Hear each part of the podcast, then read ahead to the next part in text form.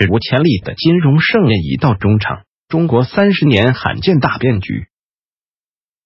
作者：管清友。一泡沫的狂欢。过去十年，所有人一起制造和享受了一场史无前例的金融盛宴，央行变成了最慷慨的印钞机。二零零八年，中国的广义货币总量 M 二只有四十七点五万亿，而二零一八年。这个数字已经超过一百七十万亿。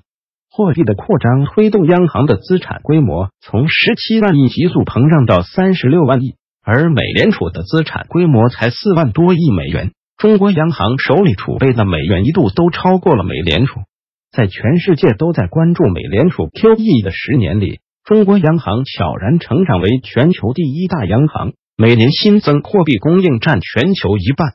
地方政府变成了最强力的金融机器，看上去财政赤字只有百分之三，但这些年地方政府玩起了出表，影子财政欠下的债远不止这些。从平台贷款到城投债，从非标到产业基金，从一般债券到专项债券，再从政府购买服务到 PPP 项目，地方政府的加杠杆就像上了瘾，怎么赌都赌不住。甚至连最强调长期效益的 PPP 项目都被变成了融资工具。中国二零一五年才开始大规模推广，但地方政府用了一年多时间就搞出了一万多个 PPP 项目，总规模超过十万亿，成为不折不扣的世界第一 PPP 市场。但光鲜数字的背后，隐性担保、承诺回购、名股实债早已背离了 PPP 的初衷。银行变成了最凶猛的金融怪兽，表内贷款余额从三十万亿飙升到幺二零万亿还不够，三十万亿的表外理财资金借资管之名行表内贷款之时，不用占用信贷额度，不用计提风险资本，不用去迎合表内的监管，没有资本金的束缚，左手用刚兑的加理财吸引资金，右手用假资管享受地方政府的保底高收益，银行犹如脱缰的怪兽狂奔十年。监管层想要拴住大怪兽，却无奈又滋生出了一个又一个的小怪兽。从信托到券商子管，再到基金子公司，通道业务让监管变成了一纸空文，企业变成了最迷失的金融傀儡。当金融机器启动的时候，企业的第一反应是什么？负债端不顾一切的加杠杆，搞资本运作。中国非金融企业杠杆率飙升到百分之一百六十以上。在全球主要经济体中是最高的，远远超出发达国家百分之九十一点七和新兴市场百分之一百零四点三的平均水平。资产端想方设法的投身资产泡沫，先是失业转地产，就连承担国家战略任务的一百多家央企，都有近百分之八十的企业玩起了房地产。后来干脆失业转金融，会玩的大搞金控模式。逼得中央现在要对金控进行牌照管理，落后一点的就去买理财，甚至直接炒股票。上市公司竟然在一年内买了一万多亿的理财产品，而几年前这个数字只有个位数。民众变成了最痴迷的金融玩家。中国人过去一年买下了十三点四万亿的新房子，平均每天成交超过三百六十亿元，一个星期的交易额几乎相当于日本一年。而十年前，这个数字只有三万亿。这不是在买房，这是在炒房。价格说明了一切。二零零八年北京房价一万左右，二零一八年这个数字至少六万。地产玩不下去，民众又开始转战资本市场。中国资管产品的规模迅速超过一百万亿，股债期会泡沫一个都不能少。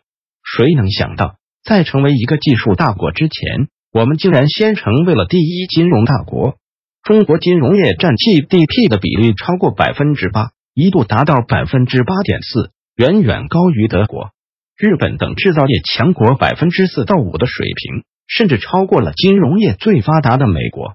显然，不是我们的金融有多发达，而是我们的金融脱离了本源。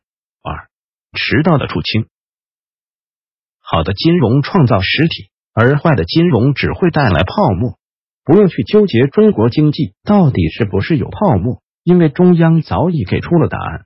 很多人对这两年的去杠杆和监管感到惊讶，但其实警钟早已敲响。二零一六年七月，中央政治局会议第一次提出抑制资产泡沫，这在中国任何一个时代都是没有出现过的。要知道，政府层面一向措辞谨慎，更别说中央政治局这样级别的会议。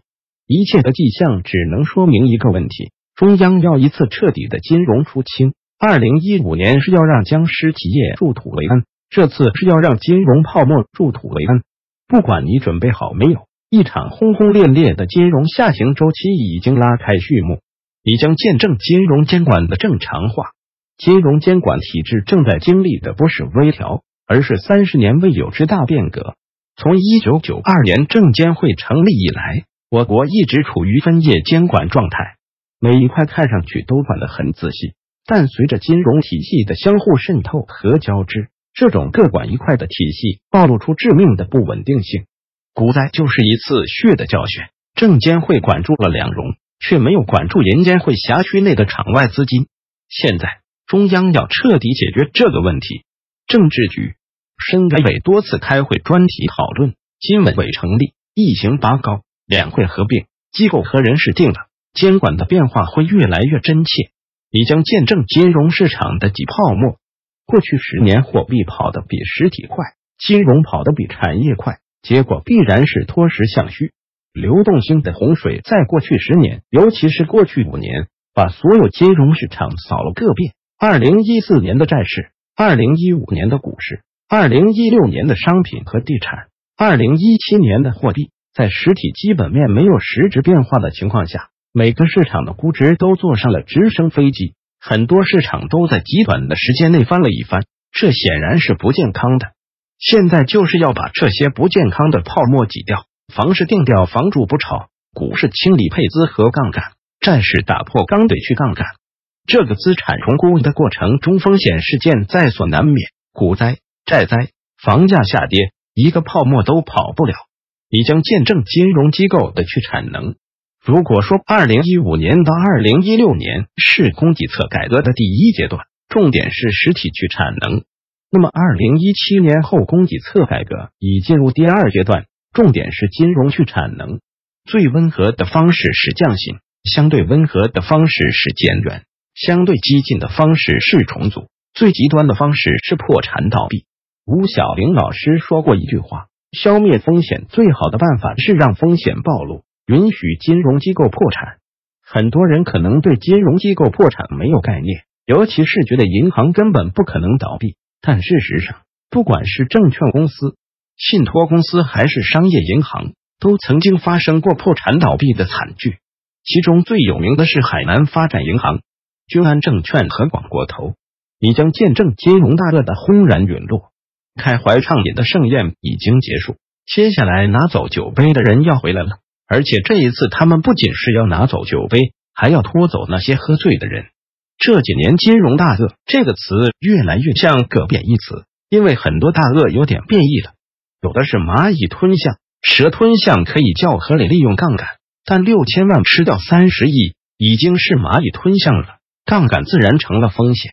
有的是三头六臂，主业不好好做。钻监管的缝隙，拿着社会的资本到处收割，监管的防火墙形同虚设。有的是老鼠钻洞，永远在和监管打游击，堵了前门去后门，堵了后门去歪门。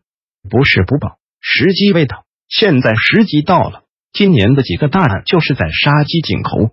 未来几年，金融出清的大势已定。对于不遵守规则或者自身不过硬的玩家来说，千万不要心存侥幸。因为历史告诉我们，总有一种方式让你离开。三，注定的风险。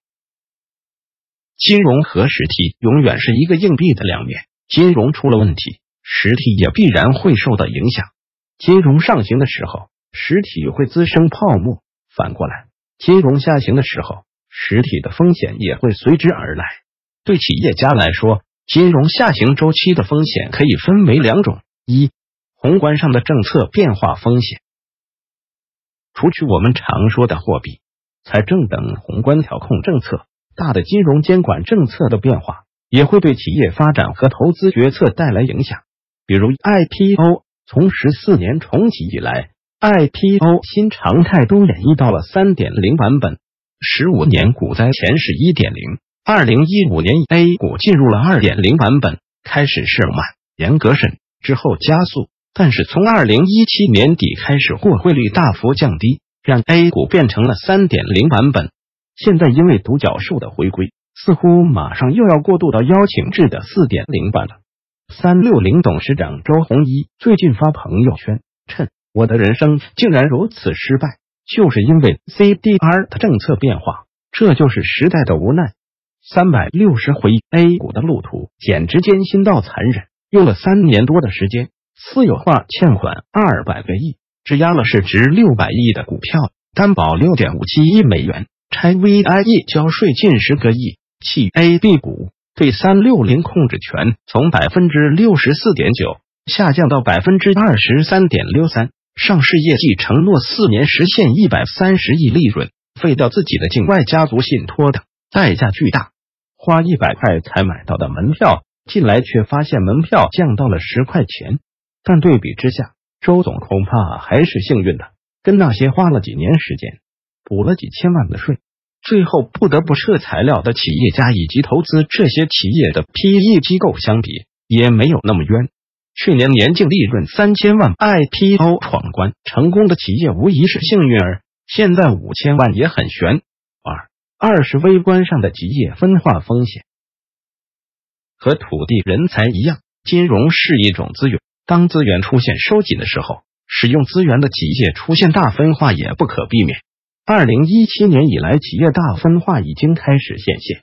茅台型公司盈利能够消化资金成本上行压力问题不大，但是一定要控制泡沫。万达型的公司盈利虽然无法覆盖，但卖资产回收现金流、降杠杆还可以保命。乐视型的公司盈利、现金流都无法覆盖时，股东大换血，失去控制权不可避免。最悲催的是宝千里行公司盈利极差。资不抵债，连权益都没有了，只能极端处理。